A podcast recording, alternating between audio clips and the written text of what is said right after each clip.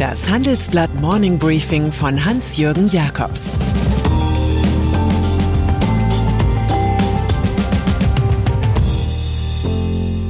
Guten Morgen allerseits. Heute ist Mittwoch, der 22. Dezember, und das sind unsere Themen. Ein Solo zu viel von Lothar Wieler. Das E-Rezept muss in die Halbzeitpause. Fußballverband lässt die Gier stürmen. Pandemie-Maßnahmen. Lothar Wieler hat sich für seine sofortige Entlassung als Chef des Robert Koch Instituts nachhaltig qualifiziert. Gestern schlug er zum Schutz gegen Omikron mit der Forderung nach maximalen Kontaktbeschränkungen auf, per sofort und bis Mitte Januar. Das hätte bedeutet Lockdown total, Gaststätten zu, zu Hause bleiben, längere Weihnachtsferien. Wieler selbst ist Mitglied des neuen Corona-Expertenrats, der lediglich gut geplante und gut kommunizierte Kontaktbeschränkungen angeregt hatte. Mit seinem Solo versuchte Wieler offenbar im Sinne einer Scharfmacherfraktion rund um den Charité-Virologen Christian Drosten Deutungshoheit zu erlangen, und das kurz vor der Schalte der Bundesregierung mit den Bundesländern. Gesundheitsminister Karl Lauterbach von der SPD sagte dazu, Wielers Veröffentlichung sei nicht abgestimmt gewesen. Basis der Entscheidungen sei der Expertenrat, nicht das RKI. Das dürfe nicht passieren. Kanzler Olaf Scholz ist über solche Robinsonaden so verwundert wie der Rest der Republik. Beschlossen hat die Runde dann ein Programm, das weit weg liegt vom Extremen des RKI-Chefs. Dazu gehören ab 28. Dezember eine Obergrenze von zehn Personen bei Feiern, die auch für Geimpfte und Genesene gilt, Großveranstaltungen ohne Zuschauer und das Schließen von Diskos und Clubs sowie die schnellere Einführung der allgemeinen Impfpflicht.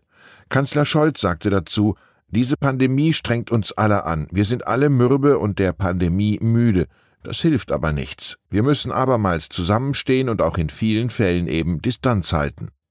Das klingt nach dem vorerst letzten Aufgebot gegen Corona. Corona-Experten. Auf harter Wieler Linie sind die Länder Baden-Württemberg und Sachsen. Sie distanzieren sich von den aktuellen Beschlüssen. Diese seien nicht weitgehend genug, ließen sie per Protokollnotiz festhalten.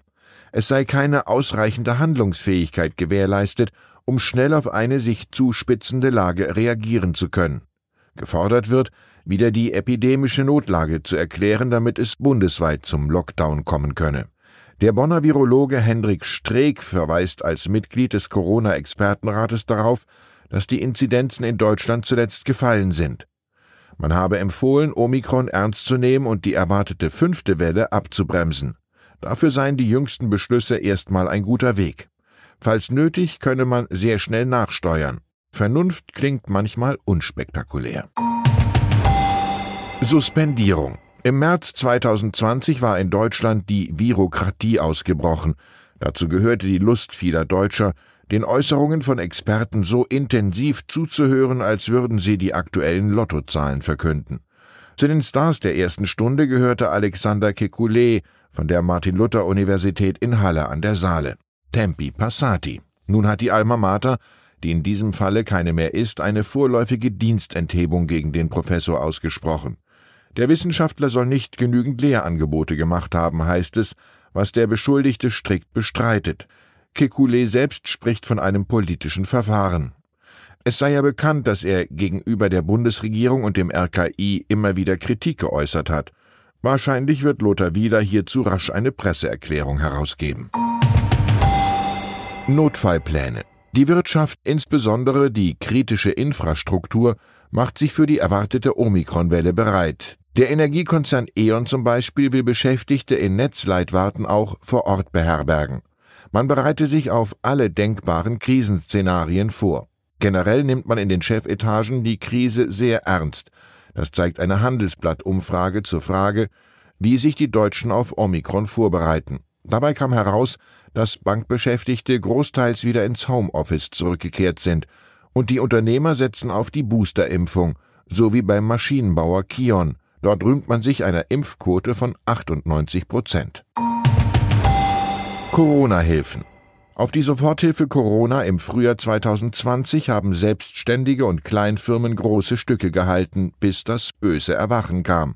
Nun registriert man ungläubig, dass der Staat von den Firmen rund 300 Millionen Euro zurückfordert, wie meine Kollegen errechnet haben. Der Grund, man hatte nur Zuschüsse gezahlt, doch im gegenwärtigen Konkurrenzkampf der Kleinfirmen wegen Corona sind solche Zahllasten Gift. Mehr als 30.000 Unternehmen und Selbstständige sind betroffen. Mancher erinnert sich in diesem Lager an ein großes Ehrenwort des damaligen Finanzministers Scholz. Es muss nichts zurückgezahlt werden, fehlte nur noch der Zusatz nur über meine Leiche. E-Rezepte. Wenn wir schon so ausgiebig über Gesundheitspolitik reden, darf das stille, vorläufige Ende des elektrischen Rezepts nicht fehlen.